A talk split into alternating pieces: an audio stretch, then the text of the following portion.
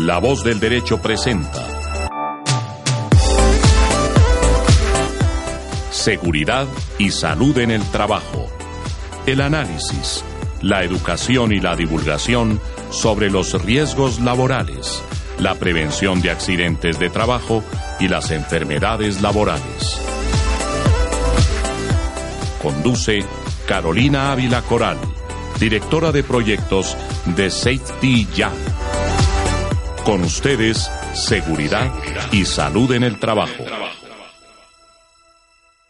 Estamos con un nuevo programa de seguridad y salud en el trabajo. Hoy nos acompaña la doctora Juanita González, abogada laboral, que nos va a hablar sobre el tema de selección de proveedores y contratistas en el marco del sistema de gestión de seguridad y salud en el trabajo. Bienvenida, Juanita, a nuestro programa. Gracias, Carolina, nuevamente por invitarme. Em, el día de hoy vamos a tratar un tema importantísimo y está relacionado con aquellas actividades eh, que son de naturaleza laboral, pero no necesariamente atadas al contrato de trabajo. Estamos hablando de aquellas eh, acciones que realizamos a través de la contratación de expertos, específicamente los contratistas. Eh, porque, en definitiva, eh, toda acción humana que está relacionada con el trabajo involucra la seguridad de quienes las ejecutan y en este orden de ideas tenemos que incluir a los contratistas en nuestras eh, acciones de previsión del riesgo. Tenemos en el lado de los contratistas como dos eh, ámbitos diferentes. Uno es cuando nosotros tenemos un contratista que viene a nuestras instalaciones, es una persona natural, es una persona natural que viene a realizar alguna actividad en mi instalación. Entonces empecemos hablando un poquito de qué debería yo exigirle a ese contratista persona natural que yo he contratado, valga la pena la redundancia, para venir a realizar alguna actividad? Bueno, lo primero es que tiene que ser un verdadero contratista. No puede ser una persona que va a desempeñar funciones subordinadas por el contratante.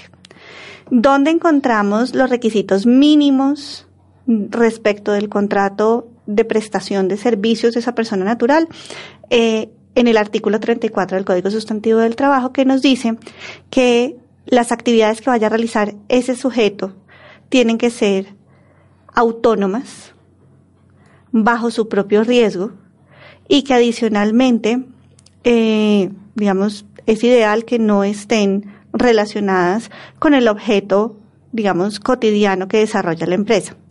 Entonces, la autonomía y eh, el riesgo, la asunción de riesgo por parte de esa persona es muy relevante en este, en este tipo de contratación. Y entonces aquí empieza una delgada línea entre el riesgo que asume el contratista y el riesgo de seguridad y salud en el trabajo, que es un asunto importante para distinguir. Cuando la norma del artículo 34 del Código Sustantivo del Trabajo nos dice que ese trabajador independiente asume con autonomía y dirección técnica y administrativa la gestión, que no es otra cosa que el objeto contractual para lo cual fue contratado, y habla del riesgo, está hablándonos del riesgo que implica cumplir con la obligación contractual. Hasta ahí entonces el riesgo es, usted hace las cosas como usted pueda y quiera hacerlos con sus propios medios, con su computador, con su impresora, con, sí, con sus habilidades técnicas y administrativas. Si le pasó algo a su computador, si le pasó algo a su impresora, si no me puede entregar a tiempo, ese es su problema y usted tiene que asumir el riesgo de no entregarme el entregable, que es distinto a los temas del riesgo en el trabajo porque ahí sí el decreto de 72 de 2015, la resolución 1111 y todas las normas concordantes, pues hacen mucho énfasis en que debemos incluir en nuestro sistema de gestión a los contratistas, subcontratistas, cooperados, trabajadores en misión. Prácticamente solo les faltó a los visitantes y a los voluntarios, pero del resto a cualquier persona que realice una actividad en la organización hay que incluirlo. Sí, hay que incluirlos porque al margen de la ejecución del objeto contractual, eh, entregar, hacer, eh, revisar, construir, etcétera, está el deber de protección que están eh, al que hace referencia con las normas que, que citas, en especial la resolución 1111-2017. ¿Cómo se incluye y por qué se incluye? Hombre, porque con independencia de si lo hace la persona natural o la persona natural y los trabajadores de esa persona natural, existe el deber de prever el riesgo en la locación, el lugar de trabajo o el sitio donde se va a desarrollar el trabajo, más aún si el sitio donde se va a desarrollar es la sede del contratante. Y entonces debo incluirlo en todo mi sistema de gestión de seguridad y salud en el trabajo. ¿Cómo lo hago? La resolución no, no le llega la mano hasta allá para decir cómo debe hacerlo, pero sí nos da unas pautas. Y esas pautas implican generar unos procesos de contratación adecuados. Entre esos procesos de contratación adecuados, yo destaco em, que el artículo octavo de la resolución eh, 1111-2017 nos dice que el contratante deberá documentar y mantener un procedimiento para la selección y contratación de proveedores y contratistas que incluya todos los aspectos relacionados en el artículo 2.2 2.2.4628 del decreto 1072 de 2015. Y a ese respecto, la norma en mención nos dice que em, son tres o cuatro tips y, digo tips porque no son todos obligatorios. Algunos son eh, opcionales, recomendados. literalmente recomendados.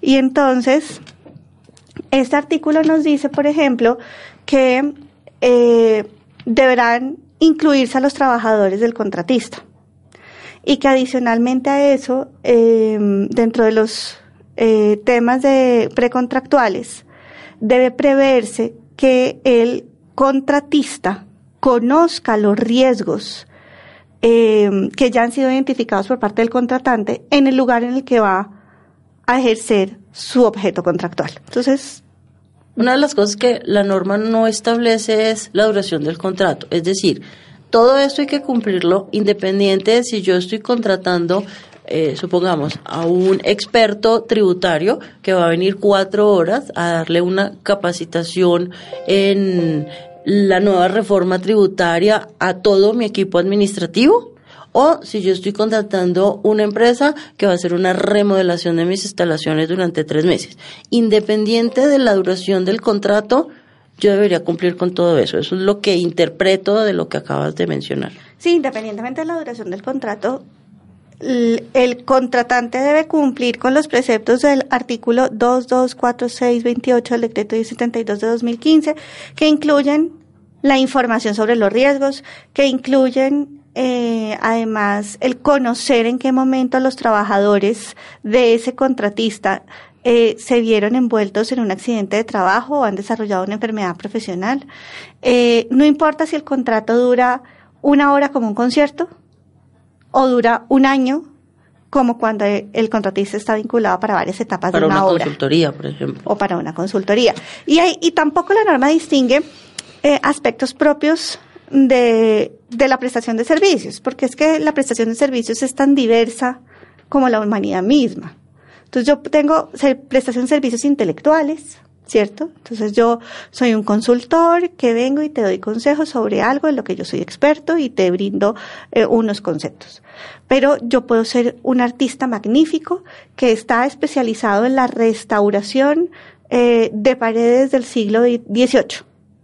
Y entonces ahí yo tengo una labor técnica que además involucra el, el manejo de algunas herramientas y algunos químicos, por ejemplo. Pero adicionalmente yo puedo ser una persona natural que es la única persona natural que sabe pintar un graffiti de X manera.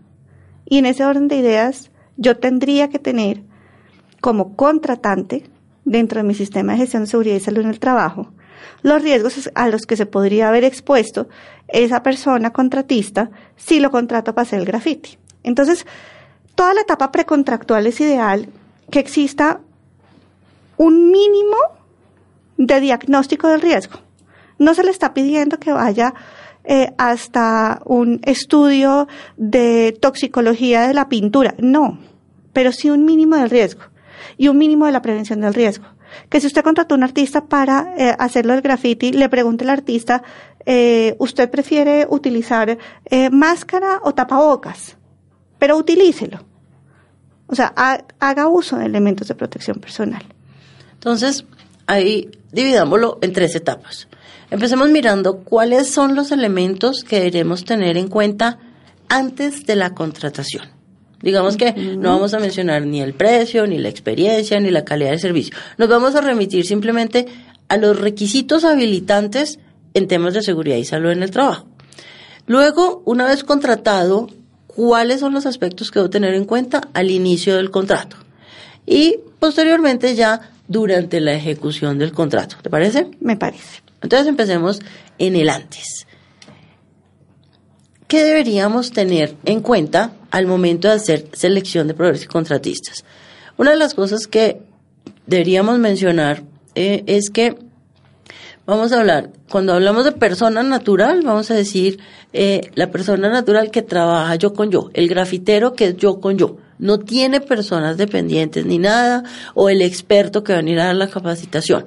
Y a esa persona natural, pues normalmente uno lo que le pide es el certificado de idoneidad, de que pues, realmente puede hacer lo que, lo que va a hacer. Eh. Pero doctora Carolina, si es que yo llevo 18 años pintando las paredes del centro, ¿quién va a decir que es que yo no soy idóneo para pintarle a usted el mural en su oficina? Entonces podría ser eh, la experiencia o podría ser ejemplos del trabajo que va a realizar. De alguna forma, pues... Que de alguna forma lo acredite. Lo acredite. El, digamos que una de las cosas más complejas de todo este tema de sistema es que siempre se, se pide la certificación de la acreditación de lo que yo quiero que haga. Es decir, nunca termino siendo, nunca termino documentando lo suficientemente bien que efectivamente soy quien digo ser. Y eso hay que empezar a flexibilizarlo un poco para poder darle agilidad a todos estos temas. Entonces, en efecto, los mínimos. Dígame que sabe hacer las cosas, acredítemelo de alguna forma, o ya porque está certificado, o ya porque tiene experiencia, o porque otros pueden decir que usted sí es quien eh, ha elaborado estas cosas. O porque lo puede evidenciar. Sí. Lo segundo es que tiene que estar vinculado al sistema de gestión de seguridad eh, social, eh, lo que es de estar pagando su ARL, debe estar cotizando a salud y a pensión. Listo. Eh, ahí vamos. Lo mínimo. ¿Qué es lo mínimo? Seguridad social en salud y en pensiones. Porque al contratista independiente persona natural no le es obligatoria la afiliación al régimen de seguridad social en riesgos laborales a menos que tenga un contrato superior a un mes. Y hasta donde tengo entendido, esa norma no ha sido modificada. Entonces, solamente para contratos de un mes o superior. Entonces, si mi contrato es de obra, de obra literalmente porque voy a hacer una obra, como en el caso del grafitero, pues no me pienso demorar más de un mes. Entonces, no necesariamente. Pero, la afiliación también puede ser voluntaria. Okay. ¿Y cuál es el riesgo que corre el empleador si ese grafitero tiene un accidente? Muy buena pregunta. Aquí no hay empleador. El contratante, perdón. Sí. Entonces, como no hay empleador, entonces ahí es, ahí es donde entra el artículo 34 del Código Sustantivo muy fuerte. Porque yo tengo que distinguir entre aquel que hace una labor subordinada y aquel que lo hace por su cuenta y riesgo con autonomía técnica, administrativa y bajo sus propios riesgos. Entonces, si yo tengo a un, contra, a un prestador del servicio, persona natural, ¿cierto? Y esta persona se intoxica con, con la pintura, porque fue su propio, él trajo su propio material. O sea, tenemos que tener en cuenta que él es autónomo en ese tema. Él escogió el material, él dijo que era idóneo, él realizó lo que tuviera que haber realizado con sus herramientas y, y sufrió una intoxicación, un accidente de trabajo, pues es él quien tiene que reportarlo a su propia ARL. ¿En qué está el sentido? O sea, ideal que esté afiliado, ¿no? ¿En qué está el sentido de involucrarlo en los aspectos de contratación del que habla el decreto único reglamentario 1072 de 2015? En que como mínimo usted debe incluir los aspectos de seguridad y salud en el trabajo al momento de contratarlo y decirle, oiga, yo sé que con la pintura usted se puede intoxicar. ¿Usted sabe manejar eso? Y que lo certifique. ¿Por qué? Porque el deber del contratante está en la diligencia. El deber del contratante no está en la mitigación de ese riesgo, por lo menos no en el ejemplo en el que estamos Estamos planteando. Bueno, lo otro que le deberíamos pedir, entonces ahí viene el tema de los exámenes médicos, porque la norma dice que a los contratistas también hay que pedirles exámenes médicos. Entonces yo este grafitero que me va a hacer el graffiti en dos días, le debo pedir entonces el certificado de aptitud de una IPS que diga que él es apto para ser pintor. Yo creo que es, pues porque lo, lo expide la norma. Yo sé que suena un poco, eh, como, como diría Andrés, eh, un poco ridículo no hacer eso, pero en estricto sentido deberíamos hacerlo eh, precisamente por el deber de diligencia. Por lo menos dígame que un médico dijo que usted sí puede hacer eso y no tiene intoxicación por plomo eh, y que se me va a maluquear aquí. Ah, es, desea, digamos, es deseable, sí. Si no lo tiene, incumple la norma, también. Las posibilidades de sanción, pocas. Ok. Entonces ahora vamos a ver ya no a la persona natural que hace el trabajo él solo, sino a, una, a un contratista que tiene personal a cargo, independiente del tipo de contratación, el maestro que tiene a sus tres ayudantes o la empresa que tiene a sus trabajadores. Bueno, entonces en este escenario tenemos una triangulación muy importante. Contratante. Contratante es la persona natural o jurídica que requiere un servicio específico que puede no estar alineado con su objeto recurrente eh, cotidiano y que contrata a una persona para ra- la realización de una, un servicio, una obra eh, y la entrega de algo. ¿sí? Ese contratista puede hacerlo.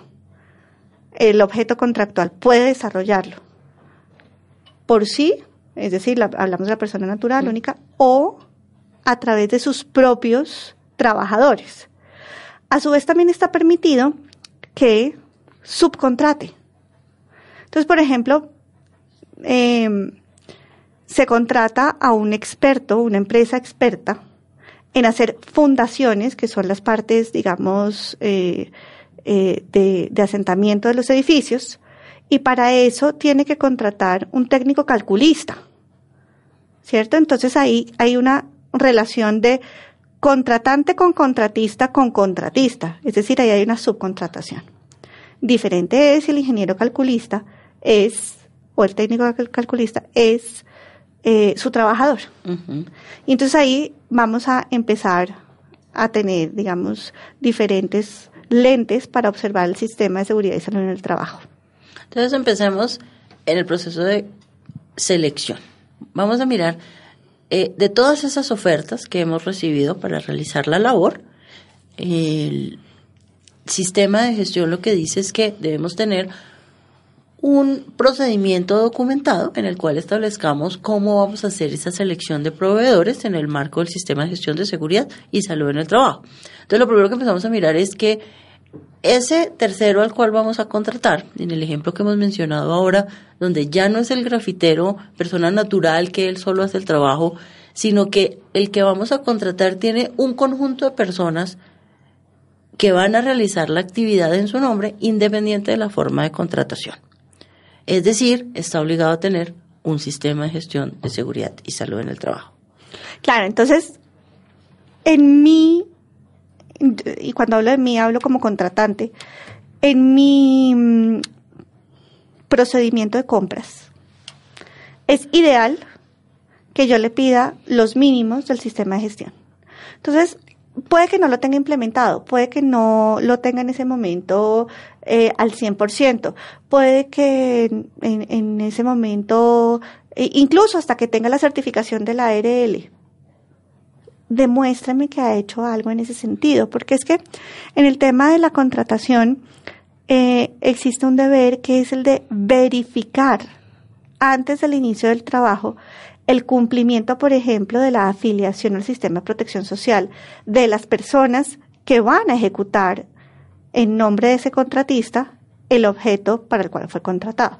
Claro. Entonces, demuéstreme que por lo menos tiene eso y que ha implementado en algo el sistema de gestión.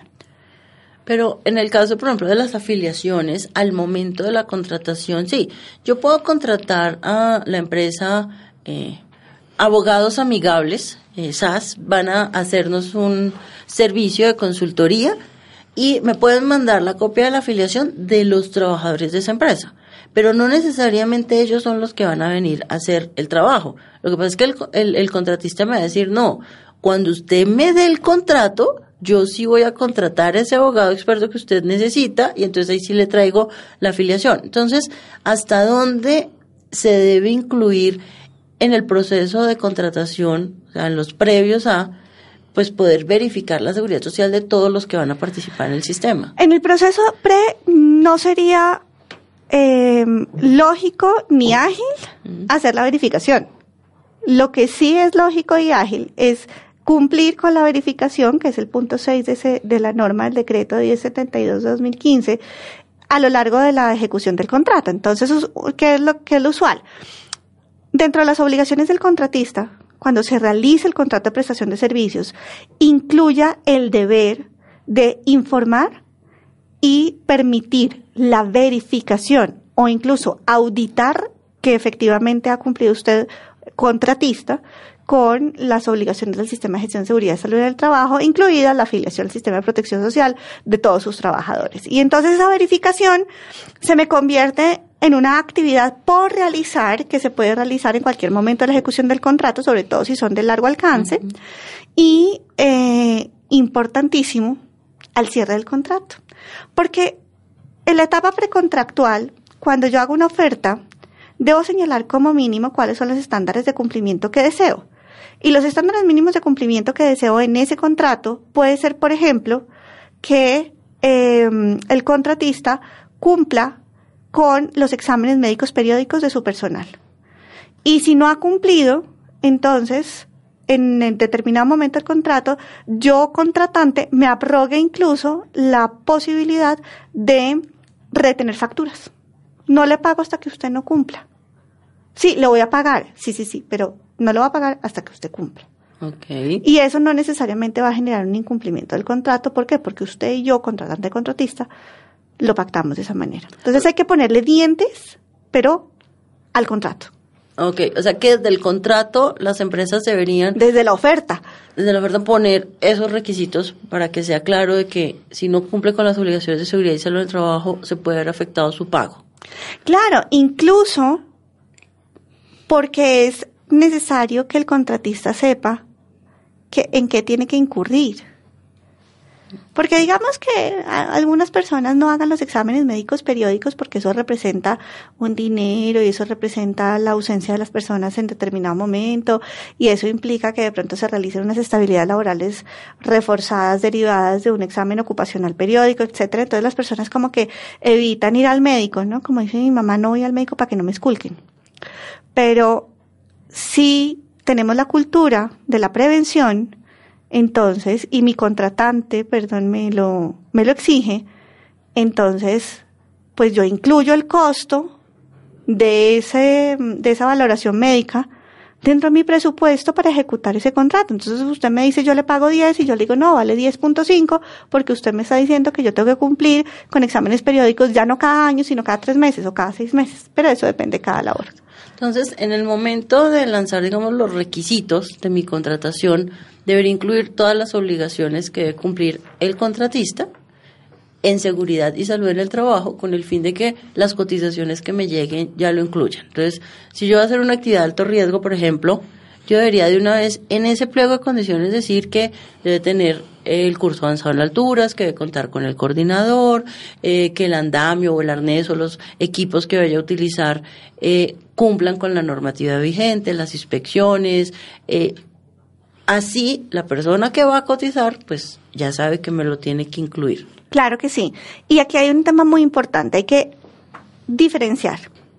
Una cosa es ser estricto en los estándares para evitar el riesgo y otra cosa muy distinta, torpedear la agilidad del negocio con requisitos excesivos que no sean absolutamente necesarios o que lo que hagan sea eh, entorpecer la, la labor de la contratación, porque es que nosotros tenemos que tener en cuenta que debemos hacer del sistema de gestión de seguridad y salud en el trabajo y de los sistemas de prevención eso, un sistema de prevención, no un palo en la rueda para que los contratantes y los contratistas puedan desarrollar sus actividades económicas. Y entonces en ese orden de ideas, cuando se genere eh, la etapa precontractual, lo importante es que el contratante le brinde también al contratista en su experiencia, en su experticia, en todo, las herramientas necesarias para poder cumplir con esos eh, digamos, temas de prevención y con esos estándares y con el coordinador y con las licencias y con todo esto, sin que eso sea un obstáculo para que desarrolle eficiente y de manera ágil su, su objeto contractual. Claro, lo que pasa es que ahí el empleador... Le no hay empleador. No hay empleador. Y yo de menos mal estamos aprendiendo con la doctora Juanita la diferencia entre el contratante y el empleador, porque uno tiende a utilizar los términos... Eh, como sinónimos. como sinónimos.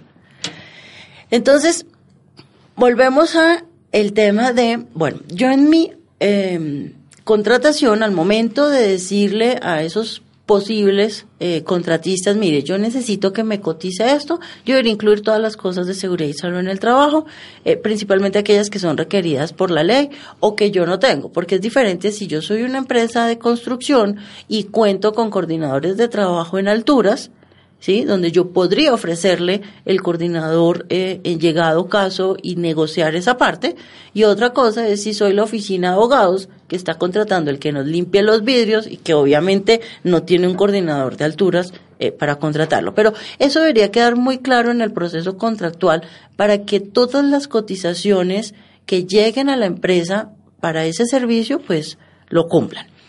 Después de eso, entonces está en la verificación del sistema. Yo estaba mirando en la página de contratos en el SECOP, pues qué es lo que está pidiendo ahorita el gobierno para evidenciar el cumplimiento y me he encontrado con cosas supremamente variadas. Entonces, hay una, por ejemplo, eh, que es la certificación de la ARL. Entonces, una certificación de la administradora de riesgos laborales a la cual está afiliada la empresa, en la cual se evidencia el porcentaje de avance en la implementación.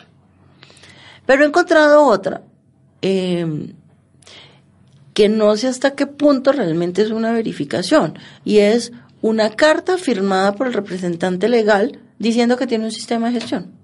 No, ese es un, ese es un requerimiento, pues, que desde mi punto de vista no cumple ninguna función. Pues porque pues certifico que tengo un sistema, pero lo tiene implementado, no sé, al 20%, pues hombre, le falta el 80% de un sistema real. En ese orden de ideas, el que en una carta se declare que tengo un sistema, ni quita ni pone, porque es que la responsabilidad al momento de un accidente de trabajo, de una enfermedad profesional, no, no se diluye con el hecho de que diga, oiga, yo se lo pedí, usted me lo certificó, o usted me dijo mentiras. Eh, no, porque la evidencia no está en certificarlo, la evidencia está en que exista, en que efectivamente pueda demostrarse que está. ¿Y cómo se demuestra? Pues se demuestra con la certificación de un tercero, que es la RL, que es además quien la, el, el regulador ha delegado para dicha certificación. Y con las evidencias obviamente del mismo sistema que deben estar documentadas eh, con su registro además temporal. Listo. Entonces vamos a ir a un pequeño receso y volveremos con más seguridad y salud en el trabajo.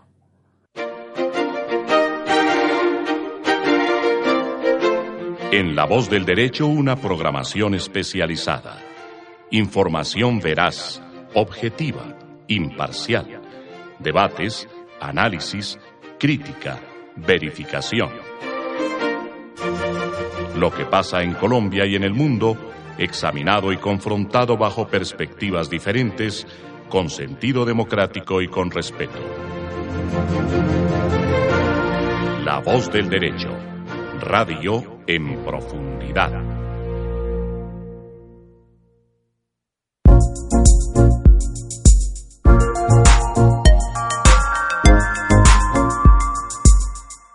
Continuamos entonces hablando con selección de proveedores y contratistas en el marco del sistema de gestión de seguridad y salud en el trabajo.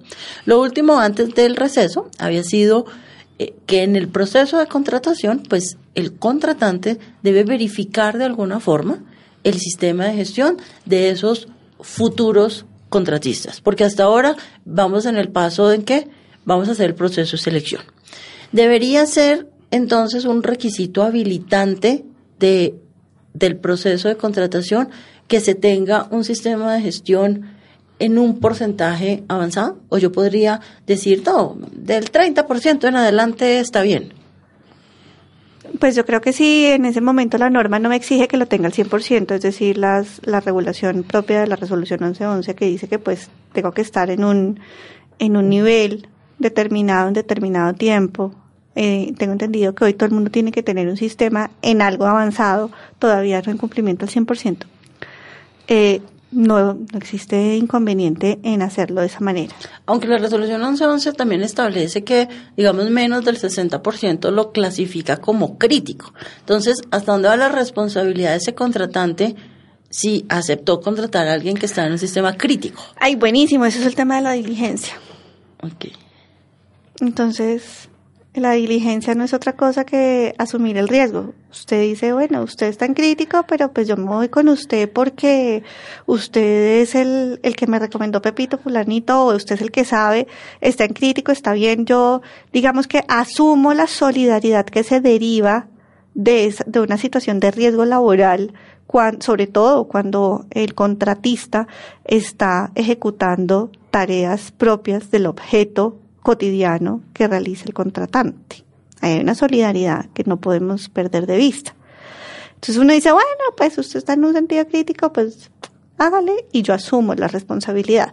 Lo que sería absolutamente inaceptable es que teniendo el tema crítico, el contratante se hiciera de la vista gorda como si nunca lo hubiera eh, sabido y aún así lo contrate. Es decir, tiene que haber una distribución de responsabilidades en ese sentido, o por lo menos una demostración de intención, o que el uno va a superar el, el estado crítico de su sistema, o que el otro va a asumir las responsabilidades propias de que ese sistema esté en un estado crítico. Okay. Nosotros usualmente siempre nos referimos a la cotidianidad que vivimos en Bogotá, porque es que en Bogotá si yo necesito a alguien que me pinte una pared, voy a recibir 50 cotizaciones. Pero entonces vámonos ya a las regiones. ¿sí? Cuando yo voy a contratar un servicio en Cabullaro Meta, ¿sí? que es una eh, región que puede estar a dos horas de Villavicencio, que incluso la carretera puede ser destapada, que nadie de Bogotá acepta y si no, pues ya los costos son absurdos comparados con contratar a alguien de la región pero este señor de la región no tiene nada. Escasamente, eh, de pronto, paga la salud, si no es que va por CISBEN. ¿Qué pasa ahí con la responsabilidad del contratante? Es toda. La asume toda. Y además se arriesga multas con el Ministerio del Trabajo si afortunadamente desafortunadamente lo pillan contratando por fuera de las normas. Y entonces aquí entramos en un tema muy complejo porque desde una órbita de análisis objetivo, eh, tendríamos que concluir forzosamente que esa persona contrató a ciencia cierta, es decir, conociendo que estaba vulnerando normas de seguridad y salud en el trabajo que son de orden público. Pero pues esa es la teoría. En la práctica, lo que debe hacerse es guiar a ese contratista que está en la zona alejada, en la Colombia profunda, como dice la ministra del Trabajo, y hacer toda una labor pedagógica que no es exigible, eso sería voluntario del contratante, para que esta persona pueda en un futuro tener su sistema de gestión de seguridad y salud en el trabajo y cumplir con sus estándares mínimos para que tenga muchos más eh, negocios y en un futuro además sea más fácil volverlo a contratar. Eso podría ser una solución. Pero esa solución implica asumir ciertos riesgos. Entonces ahora vamos al inicio del contrato. Ya lo decidí. Era una persona que cumplía con unos mínimos de seguridad y salud en el trabajo, que tenía sus afiliaciones al sistema de seguridad social, eh, que tenía la idoneidad que yo necesitaba para hacer mi labor. Y llegó el día uno. Llegaron los trabajadores de este contratista o los subcontratistas o las personas que van a realizar la labor ¿cuál debería ser la actividad a realizar por parte de la empresa o del contratante? Informe, comunique, cuéntele a la gente en dónde está parada, qué riesgos hay, dónde se encuentra, eh, a qué se somete en el momento en el que va a iniciar las tareas, eh, y por lo menos un breve, puede ser simulacro o por lo menos la explicación breve de una forma de evacuar o de una forma de avisar o de un, qué tiene que hacer en caso de una emergencia. Y eso está ligado con el deber de tener digamos, unos canales de comunicación adecuados entre contratante y contratista para eventos de riesgo, pero también con el deber necesario de informar a los proveedores y contratistas. Es que en efecto la norma dice lo siguiente. En el punto 4 del artículo 224628 del DUR dice informar a los proveedores y contratistas al igual que a los trabajadores del contratista previo al inicio del contrato, los peligros y riesgos generales y específicos en su zona de trabajo, incluidas en actividades o tareas de alto riesgo, rutinarias y no rutinarias, así como la forma de controlarlos y las medidas de prevención y atención de emergencias. En este propósito se debe realizar periódicamente durante cada año la rotación de personal y asegurarse que dentro del alcance de este numeral el nuevo personal reciba la misma información. ¿Qué nos está diciendo la norma? Informe Cuéntele a la gente cómo lo va a hacer. No sé, ponga un video, ponga una cartelera. Invéntese una cartilla en donde usted ya tiene detectados cuáles son los riesgos de sus sedes de trabajo. Y diga, cuando usted está en la sede A, usted tiene riesgo de tropezarse con una escalera. Para eso tenga en cuenta que, ¿sí? Hágalo, informe y documente que informó y cómo informó. Entonces, vamos que el contratista llegó. Estamos en el día uno del contrato o el único día del contrato. O el único día del contrato. Eh, el contratista llegó, llegó a la recepción, se anunció. Entonces, en ese momento deberíamos verificar ahora sí que esas personas que están ahí paradas, pues están al día en su seguridad social. ¿Qué pasa si yo dejo pasar a alguien que me entregó el del mes pasado? El de es que ya voy a ir a pagarlo. Deme un momentito que es que ya están en el banco. No, es que hasta ya no llega a la mano el contratante. Desde mi punto de vista, la debida diligencia del contratante está en pasarle una planilla y decirle, señor contratista y trabajadores del señor contratista o señor contratista y subcontratistas, por favor, diligencien esta planilla en donde ustedes informan que están afiliados a la Seguridad Social, a qué EPS se encuentran afiliados, cuál es su ARL, una persona de contacto en caso de emergencia y donde manifiestan libre y voluntariamente que se encuentran al día. Ya si, se encuentra, si no se encuentra al día, eh, la situación pues eh, puede empeorar. ¿En qué sentido? En que si llega a haber un accidente de trabajo, pues tengo una declaración donde digo que él dijo que estaba al día. Verificar en todo momento que está al día o no es muy difícil. Es que ni siquiera el RUAF, que es el registro único de afiliación, te dice al día cómo está la persona te dice a corte del mes pasado. Te dice eh, que la información, por ejemplo, que está en cajas de compensación familiar, ni siquiera la información está completamente actualizada. Entonces, tú por lo menos tienes una declaración y eso se parece mucho al ejemplo que me decías que qué pasa si el representante legal certifica. Pues por lo menos tengo una evidencia mínima de que eso sí es así. Pero entonces, llegar al extremo de tener que verificar la afiliación de, de todos y cada uno de ellos, eh, pues es generar eh, burocracia desde mi punto de vista para la ejecución de un contrato. ¿Qué es lo ideal? Lo ideal es que cada uno lleve un, un, certificado que diga que está al día y lo entregue o que llene la planilla y que diga que es así. Pues digamos que en muchos casos lo que nosotros hemos visto es que eh, la gente utiliza el Photoshop. Para eso sí son buenos. Y hemos encontrado casos en los cuales viene el señor con la copia de su planilla, se verifica, ah, sí señor, y de un momento a otro eh, se llama en el transcurso del día a verificar y resulta que la planilla no era de esa persona, que no existe, eh, que no está al día en el pago y pues básicamente Photoshop a la planilla. Había uno que sí pagó y los demás hicieron. Entonces, lo que hemos visto, sobre todo cuando hay actividades de alto riesgo, lo hemos visto en muchos eh, empresas de construcción llaman. Lo que hacen es, o incluso muchas ARLs ya en su página web uno pone la cédula de la persona y le dice si está activo o no está activo. Em, y si no, llaman y verifican. Y hasta que no verifican no lo dejan entrar porque ya se ha presentado muchos casos de, de que, ay, aquí está mi pago de seguridad social y, y no era. Bueno, eso en un tema de construcción me parece absolutamente diligente y me parece necesario. Y en el ejemplo que ponías, pues hombre, ese tema raya la mala fe. Yo quiero traer a colación la definición de buena fe que eh, a propósito tuiteó la Corte Suprema de Justicia en su diccionario jurisprudencial, que me parece una maravilla, se lo recomiendo.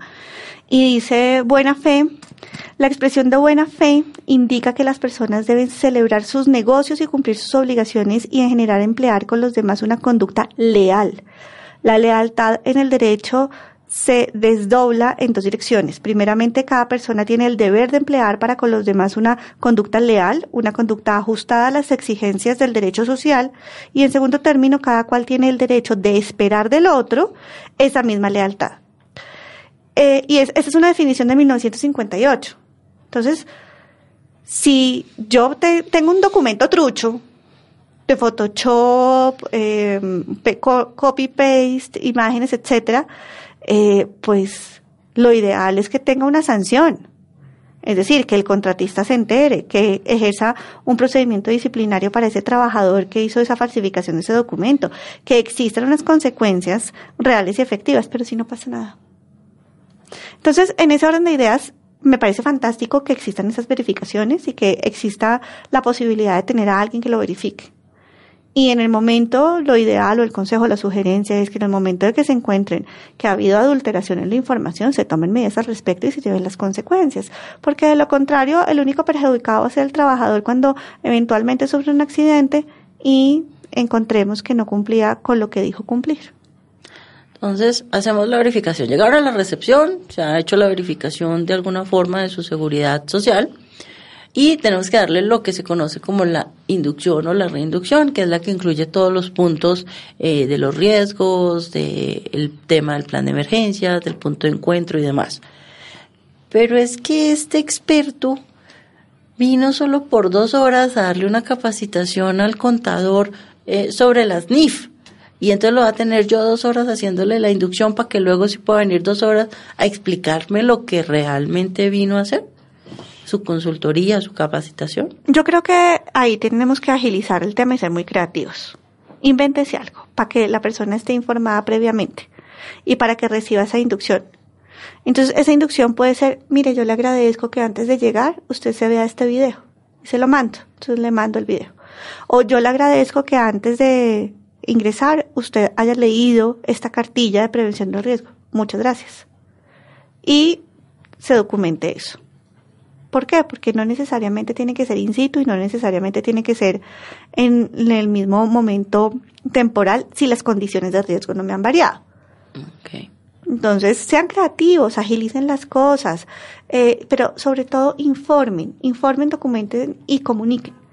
¿Por qué? Porque el deber está en eso, en prevenir y que la gente sepa eh, en qué está trabajando y, y qué riesgos hay en el centro de trabajo donde va a realizar el objeto contractual.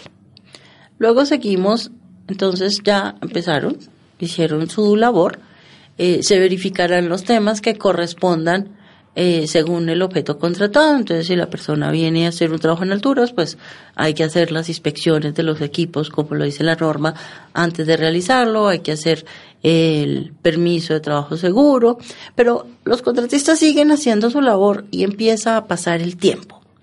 ¿Qué deberíamos hacer en ese lapso del contrato, en esa, durante la duración del contrato? Lo primero es no relajarnos. Una de las cosas más eh, graves en la prevención de riesgos es cuando la cotidianidad hace que nos sintamos seguros de lo que hacemos y ya no se implementan las rutinas de prevención de riesgo y entonces ya simplemente como no las sabemos ya las damos por hecho y, y por falta de conciencia eh, por la cotidianidad o la rutinariedad de esas acciones, pues eh, ocurren los accidentes y el riesgo. Entonces, lo primero es no relajarse y, entender y comprender que es bueno recordar de manera periódica eh, a qué nos estamos enfrentando y las formas de mitigación del riesgo. Una de las preguntas es, bueno, Supongamos que, bueno, viene una persona, hizo el trabajo ya. Pero también pasa que uno a veces tiene contratistas, digámoslo así, permanentes. ¿Sí? Entonces, por ejemplo, las propiedades horizontales. Una propiedad horizontal muy rara vez tiene como empleado al personal de vigilancia. Sí, y no es deseable que, sea su trabajo. Lo que hace es contratar a una empresa que tiene experiencia en vigilancia, que ha eh, formado un equipo de personas para realizar la que labor. Está autorizada por la superintendencia. está autorizada por la superintendencia, pero eso ya en lo precontractual no lo debemos haber contratado, sino eh, se supone hasta qué punto al inicio, claro, en el proceso de contratación, la propiedad horizontal siguió los consejos que hemos mencionado acá, verificó que está autorizado, que tiene un sistema de gestión en implementación o avanzado, eh, pagos de seguridad social. Pero el tiempo pasa y sigue siendo eh, mi proveedor de vigilancia. ¿Puede la propiedad horizontal en ese cumplimiento de su verificación ya no quedarse en que me mande el documento, sino decirle, oiga, voy a irlo a auditar? Sí, claro. Es que además está, es una de las obligaciones del contratante. Está en el, punto 6, que hablábamos hace un tiempo, decía el, la norma dice, verificar periódicamente y durante el desarrollo de las actividades objeto del contrato en la empresa el cumplimiento de la normatividad en seguridad y salud en el trabajo. Entonces, la labor de verificar incluso puede ir a la auditoría. Entonces, yo le puedo mandar a una persona que me verifique si usted cumple o no. Pero es que ahí toca ser muy específicos.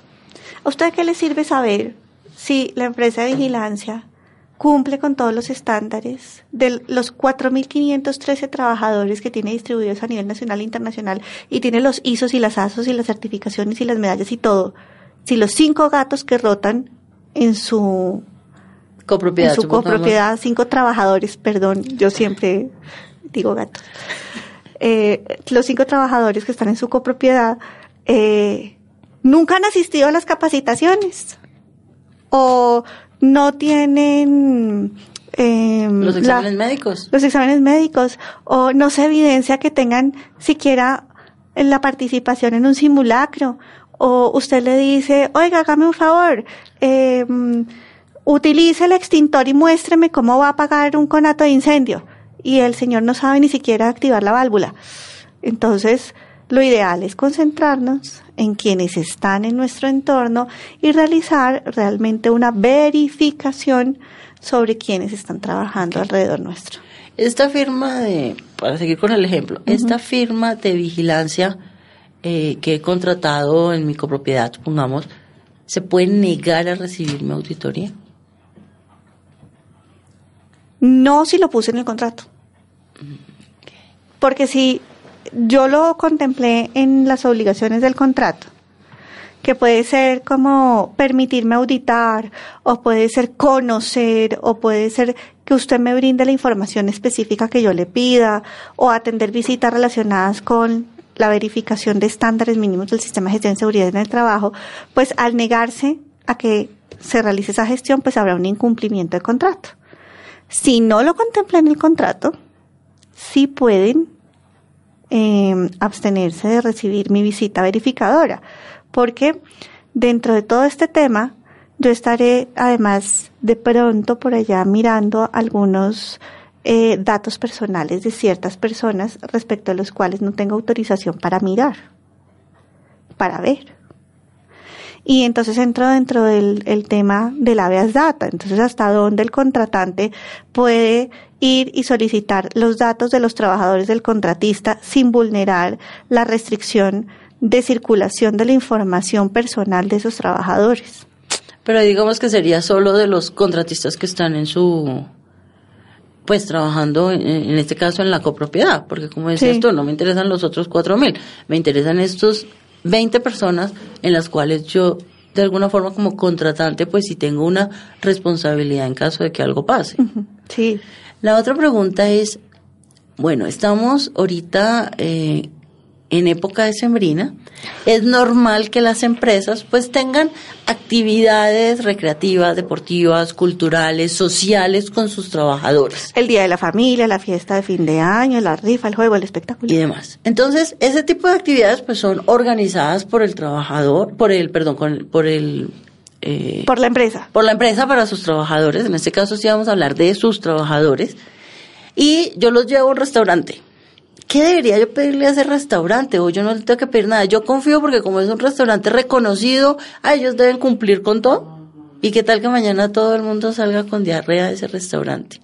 ¿Hasta dónde va la responsabilidad en todo lo que hemos mencionado de selección de proveedores y contratistas, tenerlo también en contrataciones puntuales con ese tipo de actividades? Usted es muy curiosa, lleva la mano al más extremo, más lejano.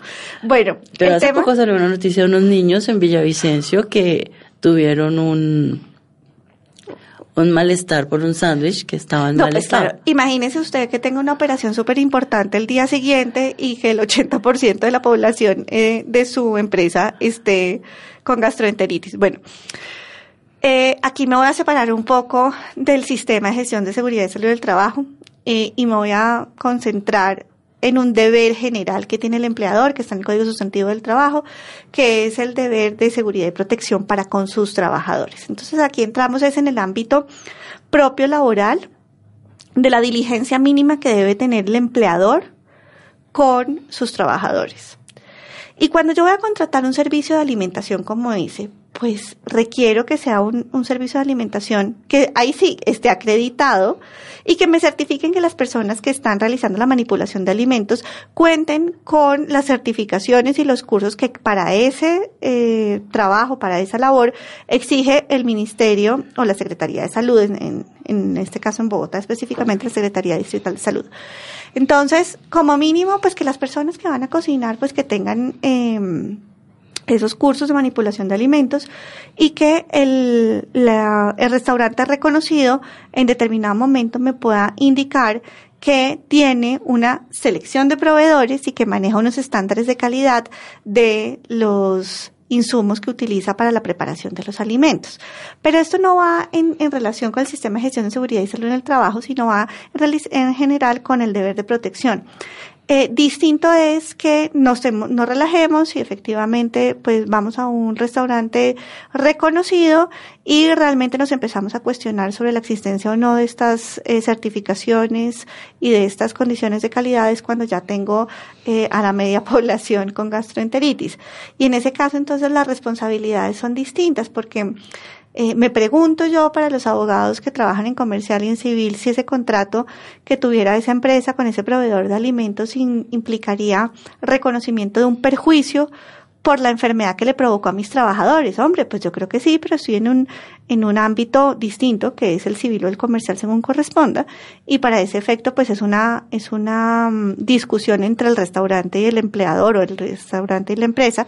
Y ya respecto a mis trabajadores, pues hay que tener mucho cuidado porque podríamos estar pisando el terreno de la culpa patronal. Es decir, de la ausencia de diligencia por parte del empleador que generó un problema de salud en el trabajador y ello puede venir, Dios no lo quiera, en otras afecciones mucho más graves eh, que puedan ser imputables al empleador por la falta de esa diligencia. Bueno, se nos acabó el tiempo. Muchísimas gracias, Juanita. A todos los oyentes de Seguridad y Salud en el Trabajo en la Voz del Derecho, recuerden que estamos todos los jueves a las 3 de la tarde por YouTube, por Facebook Live, por lavozdelderecho.com, también nos encuentran en iTunes y en iBox y no olviden también su revista virtual www.safetyya.co. Gracias Juanita, nos vemos en un próximo programa.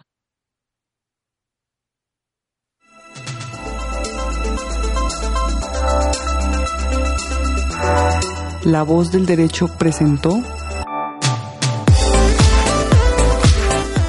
Seguridad y salud en el trabajo el análisis, la educación y la divulgación sobre los riesgos laborales, la prevención de accidentes de trabajo y las enfermedades laborales. Conduce Carolina Ávila Coral, directora de proyectos de Safety Ya. Seguridad y salud en el trabajo.